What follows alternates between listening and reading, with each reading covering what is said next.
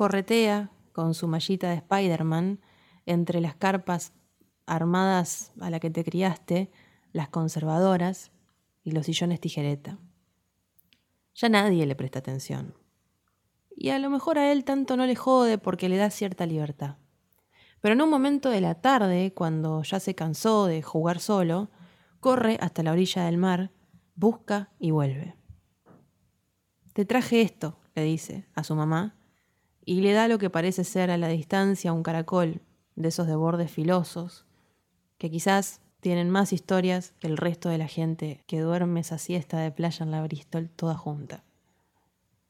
Mamá lo mira, le limpia la arena, se lo agradece y lo mete entre el bolso de las cosas que trajo. Y entonces él vuelve a hacer lo mismo.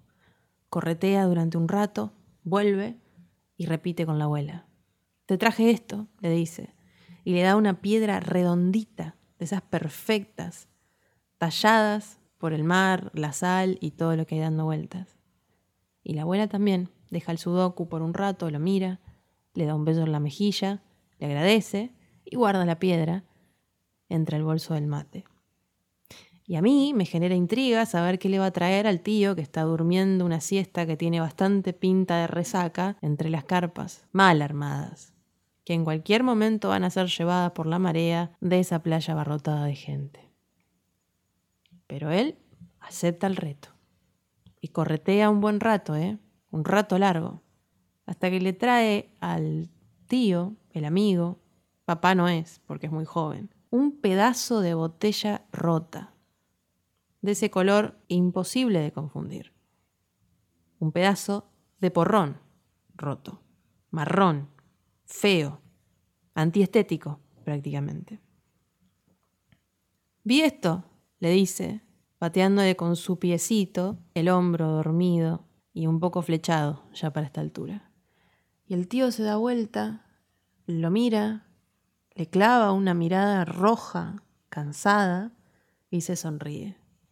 Y solo entonces, cuando le toma el pedazo de vidrio gastado y se lo guarda en la mochila de jóvenes por dioseros, el compañero da por finalizado el día de playa. Se tira al lado de su mamá, pide chocolatada y churros, que le son concedidos, y se queda mirando el horizonte por un rato largo. Ahí, mientras el resto de los pibes juegan, mientras hacen castillos e intentan aprender a surfear con esas tablas de telgopor que no están hechas para barrenar las olas, nuestro compañero toma la chocolatada y se sabe con el día completo. Logró su cometido antes de perder la paciencia. Antes de perder la paciencia, un podcast contra la ansiedad.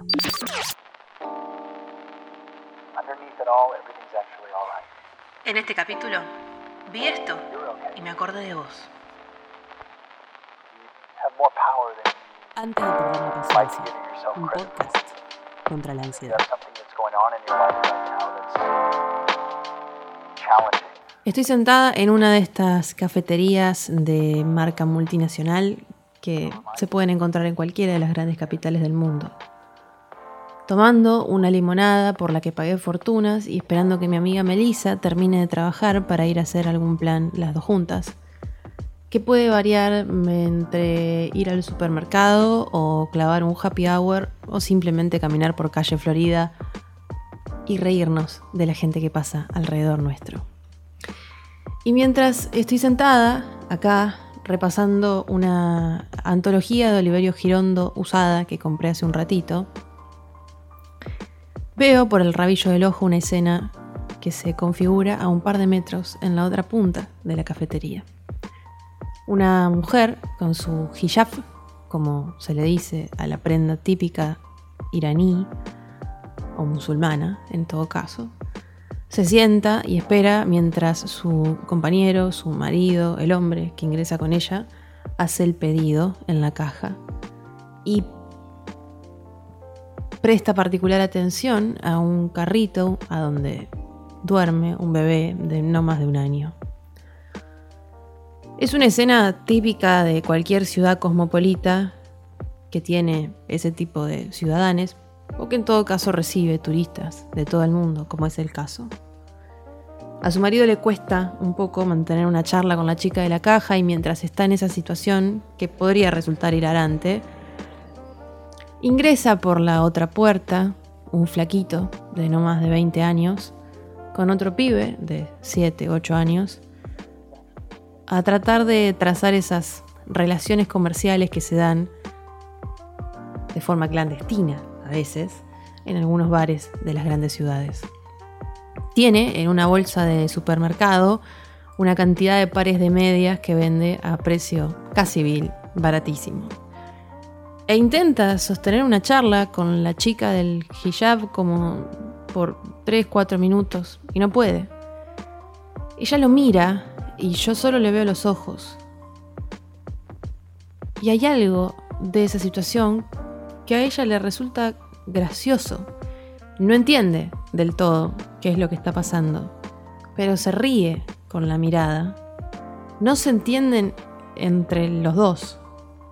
Él no entiende por qué ella no le contesta, pero insiste en su desesperación. Y ella no entiende del todo o no se anima a decirle que no. No es esa situación lo que quiero contarles.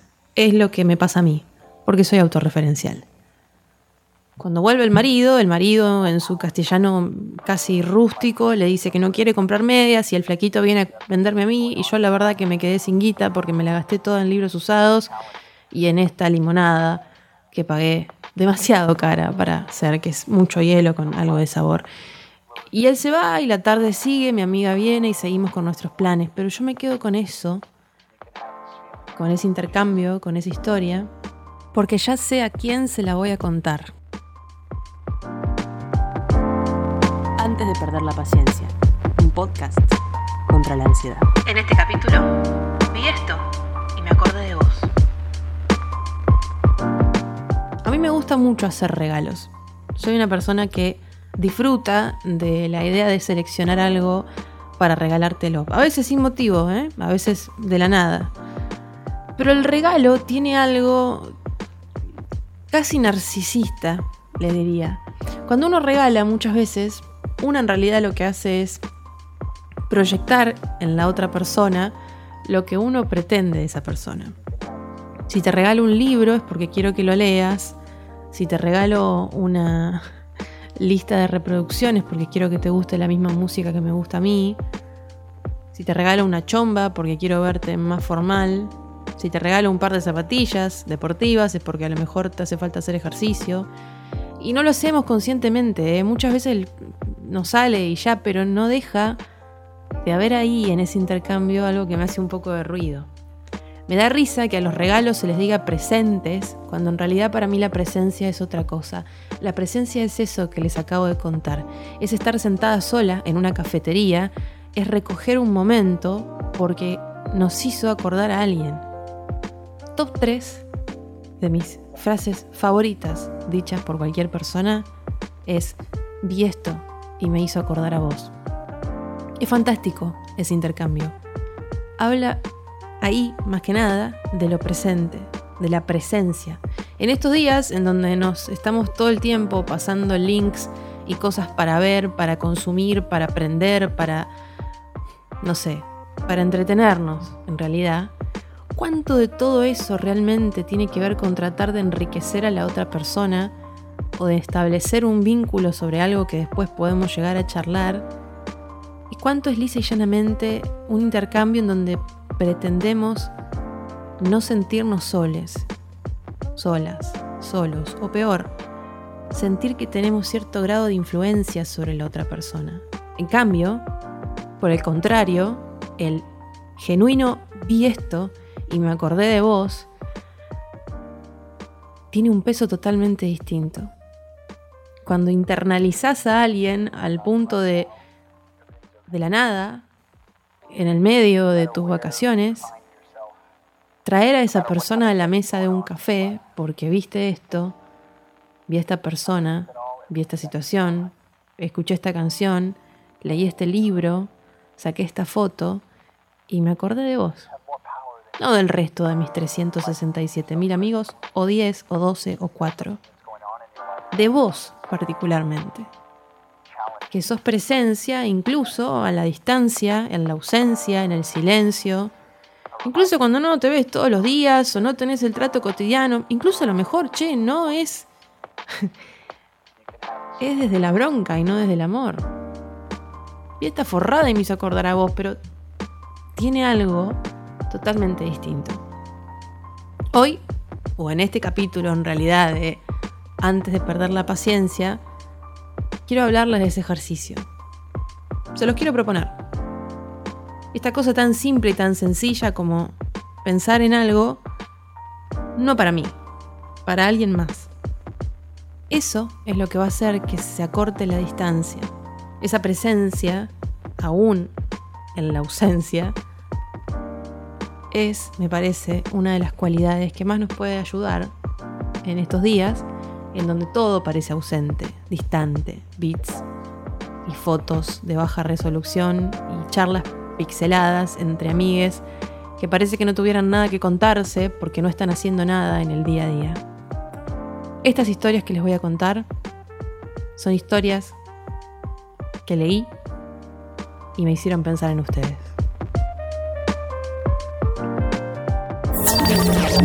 Antes de perder la paciencia, un podcast contra la ansiedad.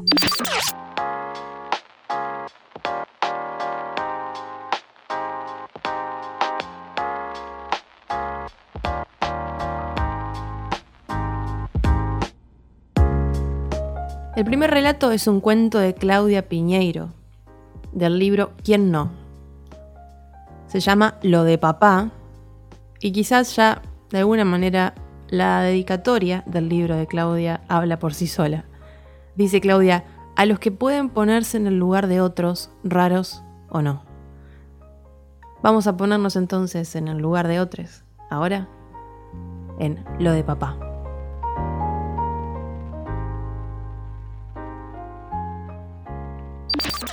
Si hoy no fuera un día especial, Julián tomaría el juego de llaves de algún departamento de la inmobiliaria, cerraría el tablero, bajaría la persiana, apagaría las luces y saldría.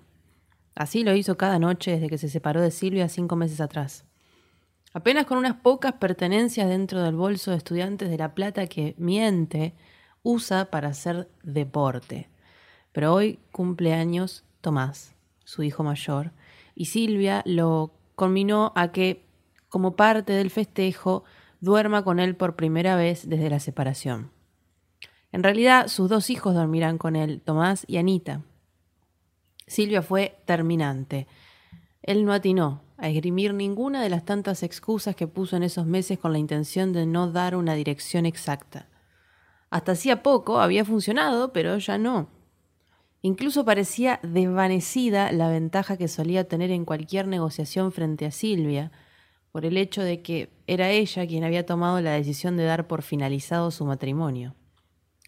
Desde el día en que le dijo quiero que te vayas, él había quedado girando en falso sin entender qué había pasado para tener que desarmar lo que habían construido juntos durante 15 años.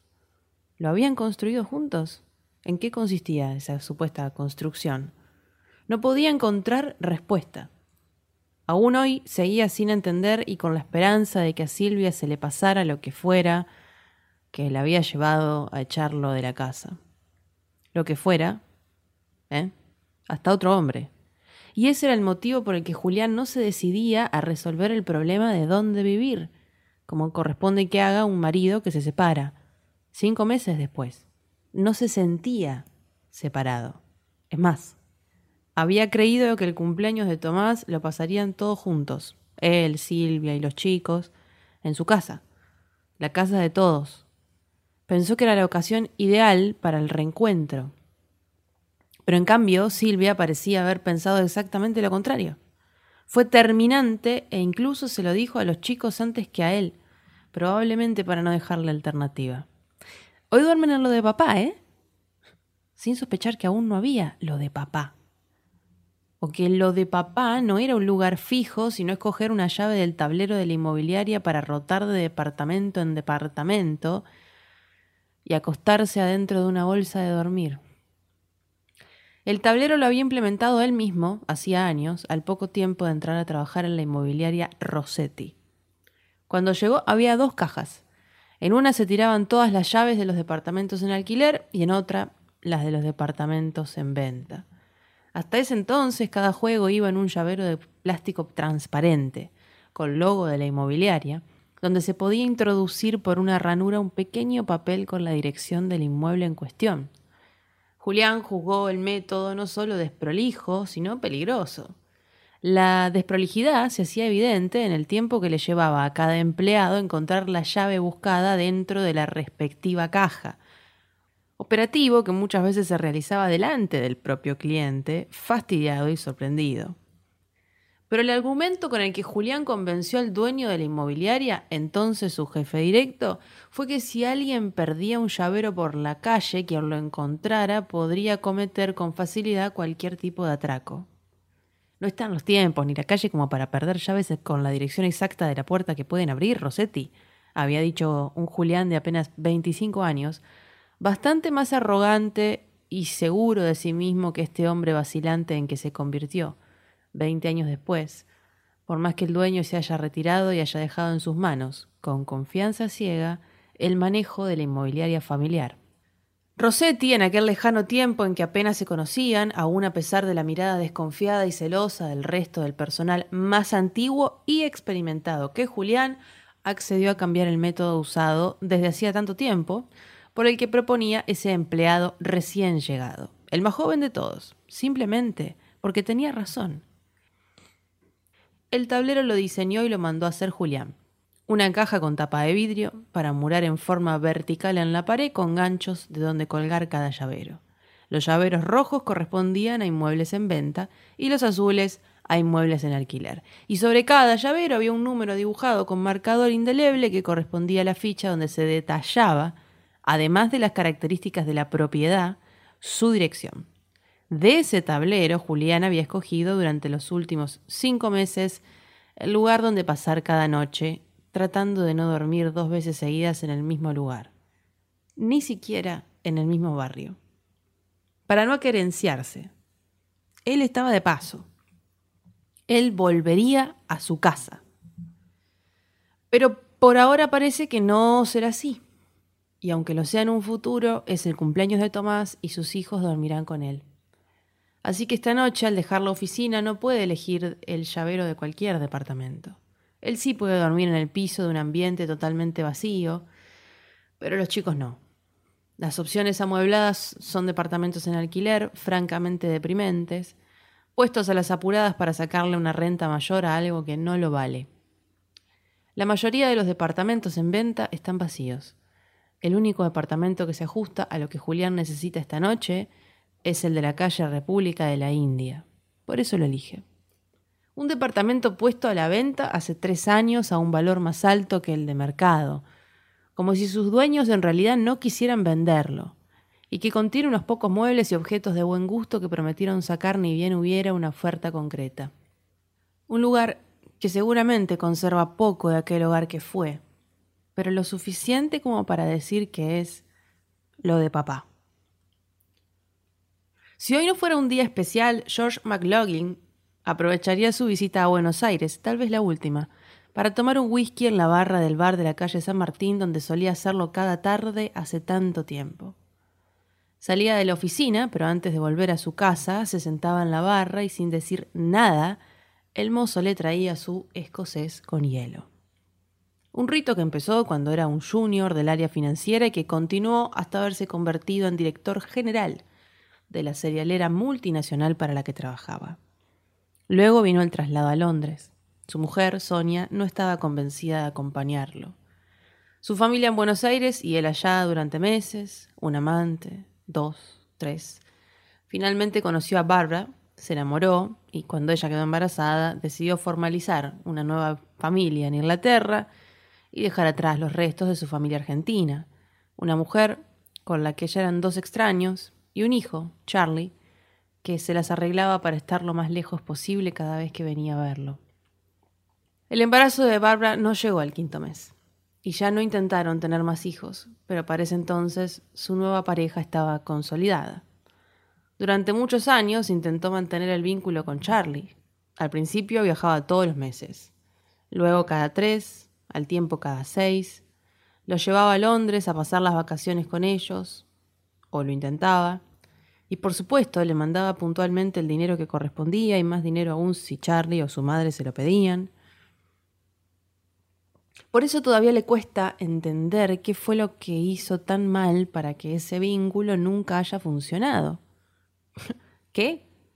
Todo hiciste mal, papá, le respondió su hijo la última vez que lo vio tres años atrás. Y lo corrigió. No me llamo Charlie, solo vos me llamás así. Me llamo Carlos. Algún intercambio posterior de reproches vía mail y por fin silencio durante dos años hasta que recibió por correo la participación de la boda de su hijo, anunciando que se casaba en menos de un mes. Carlos McLaughlin, con una mujer que él nunca había ido nombrar, en una iglesia católica, siendo que ellos no lo son, o no lo eran, o al menos él no lo es, aunque no puede hablar por Charlie o Carlos, si ya no sabe a quién le reza su hijo, de quién se enamora, de qué se ríe, por qué llora, en fin. Preguntó tímidamente si había fiesta, si podía colaborar con algo. La respuesta fue, hay fiesta, pero no estás invitado. Si te alcanza con la ceremonia religiosa, vení. Y luego el número de una caja de ahorro donde recibían regalos de boda. Entonces vino y acaba de estar en la iglesia, sentado en uno de los últimos bancos, viendo cómo su hijo esperaba a la novia en el altar. Unas pocas personas lo reconocieron y se acercaron a saludarlo, con timidez, como si supieran algo que él ignoraba. Pero no conocía a la mayoría de la gente que lo rodeaba. Sonia casi no tiene familia y la poca que le queda a él, nadie muy cercano, no debió de haber sido invitada. La mayoría de los que estaban a su alrededor eran jóvenes, seguramente amigos de su hijo y de la que estaba a punto de ser su mujer.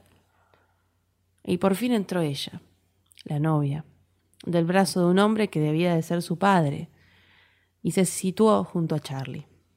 Luego las seis espaldas alineadas frente al altar, su hijo y la novia, los padres de ella, Sonia y un hombre. El hombre que lo reemplaza, el que ocupa el lugar que debería ocupar él. No le importó si era un novio, amigo, amante o marido de Sonia. Solo que estaba junto a su hijo en el lugar donde debía haber estado su padre. Pensó que podría resistirlo. Pensó que podría saludar a todos en el atrio. Había cruzado el océano para estar ahí, para hacer las cosas bien, por más que dolieran, por más que siempre le quedase la sensación de que no sabía cómo ser padre. Había cruzado el océano para hacerlo, aunque lo hubiera sido tan mal todos estos años, a pesar del esfuerzo y de las ganas. Primero siempre está vos, siempre, primero vos, le había reprochado Sonia muchas veces. ¿Fue así? Tal vez sí. ¿Y eso estaba mal? ¿No podía formar una nueva familia y seguir siendo un buen padre para Charlie? Ni siquiera un buen padre, un padre a secas. No había podido. Tampoco esta tarde la iglesia. Quiso, pero no pudo. Quiere, pero no puede. Si ni puede llamarlo por el nombre que le pide, Carlos. Apenas Charlie le puso el anillo a la novia, se levantó y se fue. Caminó no sabe cuánto. Caminó hasta no dar más. Pasó por lugares que recordaba con precisión. La casa que compartió con Sonia, la oficina en el bajo, la plaza donde llevaba a su hijo a patear una pelota número 5 del Manchester United, que aún debe estar en alguna parte el consultorio del psicólogo, donde siguieron intentando mejorar el vínculo intermitentemente cuando ya no vivía en Buenos Aires, el departamento que compró al poco tiempo de decidir quedarse en Londres. Ah. Quería tener un lugar propio donde estar cada vez que venía, un sitio más acogedor que un cuarto de hotel para compartir con su hijo. Se decidió por uno frente al zoológico, una zona de Buenos Aires que siempre le gustó.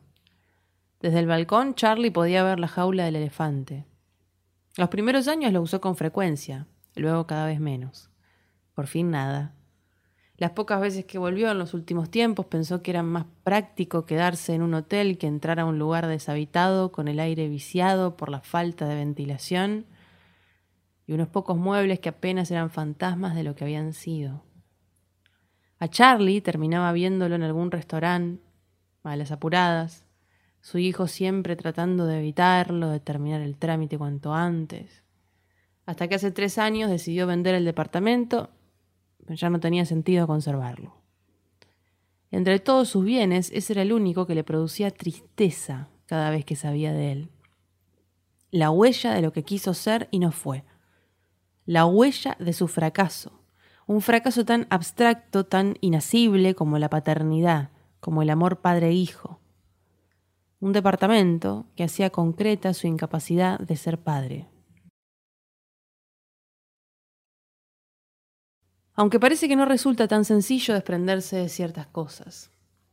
En la inmobiliaria le dicen que debería bajar el precio. Tal vez sea hora de hacerlo. Tal vez ahora sí. Julián compró comida en McDonald's y una torta de chocolate. Sabe que Silvia no aprueba la comida chatarra, pero Tomás y Anita sí, y está cansado de actuar como Silvia quiere, ella quiso que se fuera de la casa, ella quiso deshacer el matrimonio, ella quiso que los chicos hoy duerman con él. ¿Y él qué es lo que quiere? Hasta ayer habría dicho volver a casa, volver con Silvia, volver a vivir con mis hijos. Hoy, esta noche, ya no sabe. Por primera vez se siente confundido.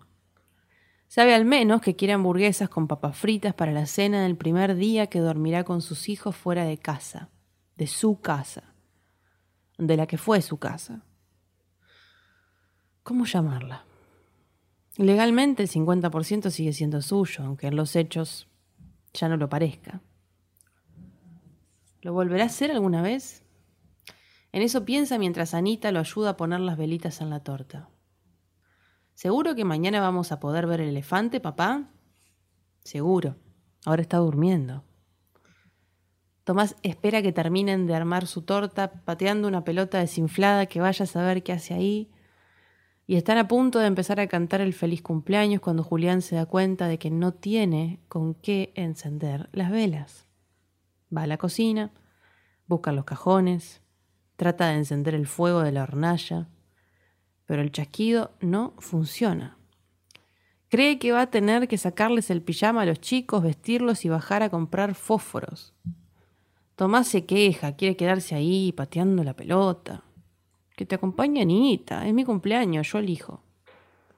El comentario de Tomás le hizo acordar a Silvia. Yo elijo. Casi se enoja con él, pero prefiere pasarlo por alto y está por llevarse a los dos chicos así como están, en pijamas y descalzos, cuando siente que alguien pone las llaves en la cerradura. Se maldice por esa costumbre tan de su oficio inmobiliario de no pasar el cerrojo ni siquiera dejar el llavero puesto del otro lado de la puerta. Si cuando muestra un departamento no hace falta. Pero ahora no está mostrando ese departamento, está festejando el cumpleaños de su hijo ahí. Y más allá de su horror, no se explica cómo alguien puede estar queriendo entrar a esa hora de la noche. El dueño vive en Londres, lo vio una vez en su vida hace como tres años, cuando puso en venta el departamento, y le dijo que lo vendía porque no pensaba volver a la Argentina. El portero tampoco tiene llave. Se la quitaron después de una discusión que tuvo con Rossetti. Silvia. Silvia, ¿qué les quiere dar una sorpresa? Sabe que es imposible. Se siente un idiota. Se maldice por pensar en Silvia en cualquier circunstancia, incluso en la más absurda e inverosímil. Sus hijos lo miran esperando que su padre haga algo, inquietos, tal vez pensando que puede ser un ladrón o un fantasma. Julián por fin decide enfrentar la situación y va hacia la puerta en el mismo momento en que ésta se abre. Y del otro lado está George McLaggy. Julián lo reconoce porque tal como aquella única vez que lo vio, le hace acordar a Harrison Ford. Es él, no tiene dudas. ¿Cómo puede tener tanta mala suerte como para que un tipo que vive en Londres y dijo que no pensaba volver regrese justo el día del cumpleaños de Tomás. Señor McLaughlin, dice, y no tiene ni la menor idea de qué dirá después. McLaughlin lo mira sin decir nada, tratando de entender qué sucede. Recorre con la vista el departamento, los niños, la pelota del Manchester que fue su hijo. Julián intenta ayudarlo. Yo eh, soy... Eh, McLaughlin, con la vista clavada en la torta de cumpleaños, lo detiene. Sé quién es. ¿Cómo le va? le dice. Entra y cierra la puerta detrás de él. ¿Quién es Pa? pregunta Anita. Julián balbucea. McLaughlin contesta, un viejo conocido de tu papá. Y de camino patea la pelota hacia donde está Tomás, que la ataja sin dificultad. El hombre se detiene en el centro del ambiente y recorre otra vez su departamento con la mirada. Lo hace en círculo como si fuera una pantalla de 360 grados.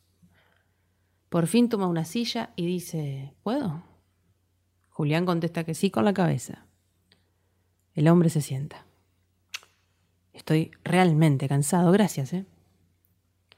Tomás, sin dejar de llevar la pelota entre los pies, se acerca también a la mesa y se sienta delante de él. Lo separa la torta de cumpleaños con las velas apagadas. ¿Tenés fósforos? dice el chico. Algo así, dice McLaughlin, y saca del bolsillo un encendedor de plata con el que enciende las seis velitas una por una. Cuando las velas están encendidas, Anita empieza a cantar el feliz cumpleaños. La niña se da cuenta de que está cantando sola y levanta la voz. Grita, ¡Que lo cumpla feliz! Mira a su padre y a McLaughlin buscando con un gesto inequívoco que la acompañan. Que los cumplas, grita aún más alto Anita, y se le marca la tensión en el cuello. McLaughlin por fin la sigue. Que los cumplas, repiten los dos. Julián se acerca y alza a su hija. McLaughlin le hace un leve cabeceo como si con ese gesto le diera permiso a Julián para que se sume a cantar con ellos. Julián llega a cantar apenas el último verso. Que los cumplas feliz. Todos aplauden, menos Tomás, que sigue con la cabeza entre las manos, la vista clavada en las velas que arden, concentrado en decidir cuáles serán los tres deseos que pedirá este año.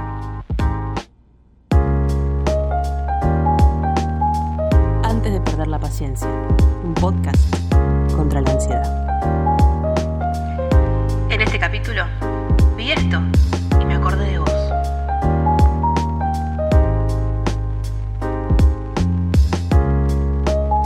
A este también lo descubrí en Instagram.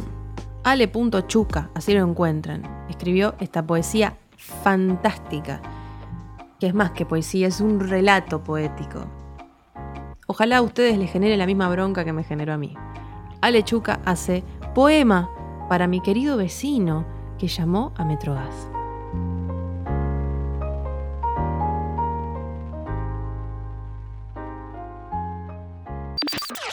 Poema para mi querido vecino que llamó a Metrogas. ¿Cómo vas a llamar a Metrogas? Vecino, amigo. ¿Cómo vas a llamar a Metrogas? ¿Cómo vas a llamar a Metrogas? A Metrogas no se lo llama. Llamar a Metrogas es como llamar a la policía. Llamar a Metrogas es como llamar a la gendarmería. Llamar a Metrogas es como llamar a Metrogas. Y ahora, acá mira, ¿vos tenés gas? No tenés gas. ¿Yo tengo gas? Yo tampoco tengo gas. La piba del 14C tiene gas. La piba del 14C tampoco tiene gas. Nadie tiene gas, ¿entendés?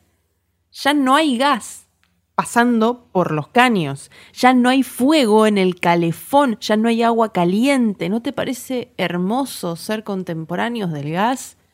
Pero no, vos vas y lo cortás. ¿Cómo vas a llamar a Metrogas? ¿No te enseñaron en la escuela que a Metrogas no? Caramelos de extraños, estar a solas con un cura y Metrogas no, jamás. Habla con el portero, llamalo al papá de Mati que es plomero y que es gasista y que es matriculado y lo arreglás. Eso se arregla entre nosotros, acá es básico, vecino, lo arreglamos acá, vos sos, ya sé, ya sé. Vos sos de esos que se pelean con su novia adelante de los demás. Espera a llegar a tu casa, maestrito, garca, cortador de gas. ¿Cómo vas a llamar a Metrogas?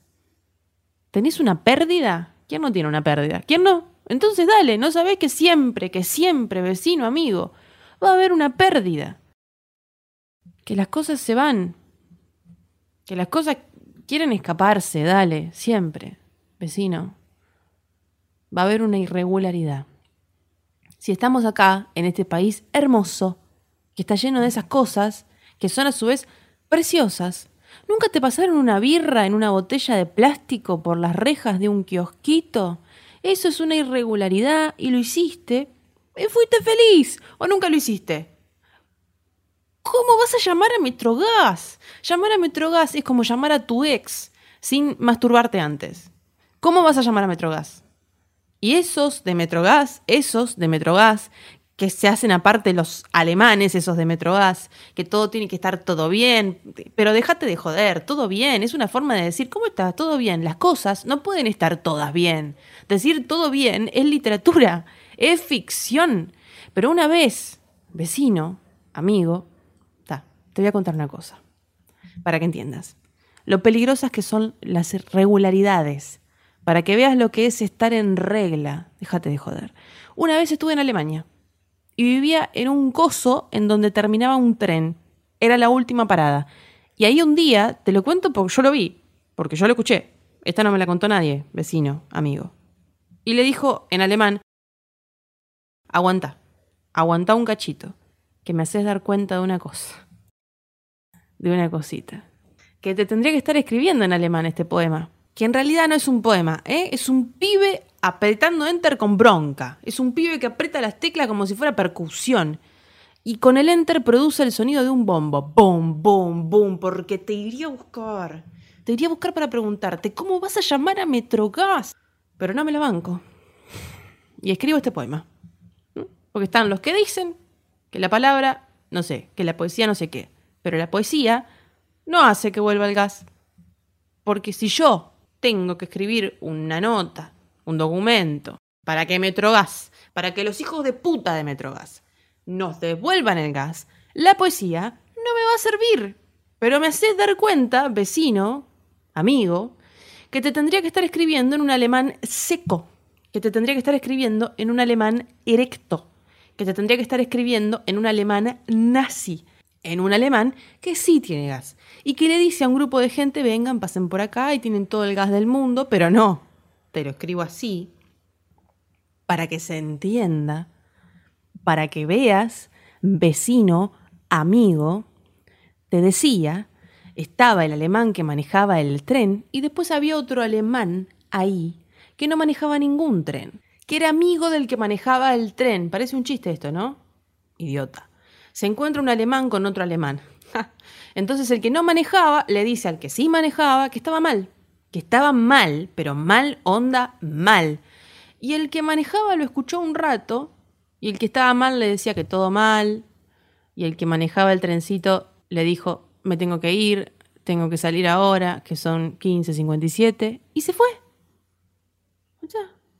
Y el que estaba mal se quedó con la charla por la mitad. Y eso acá, amigo, vecino, no pasa. Vos sabés que no pasa. Acá nos quedamos hablando, jodiendo de más y llegamos tarde. ¿Vos qué querés? Elegí. A ver, ¿qué querés? ¿La amistad o la puntualidad? Las dos cosas no se pueden. Y sé lo que te digo, mirá cómo le fue a los alemanes. Pero vos sos el hambre y la represión. ¿Cómo vas a llamar a Metrogas? Porque las irregularidades humanizan. Porque las irregularidades son la posibilidad de lo otro, del truquito, del que decide hacer otra hacer cualquiera y todo bien, pero no. Para Metrogas, no. ¿Qué? ¿Vamos a volar por el aire?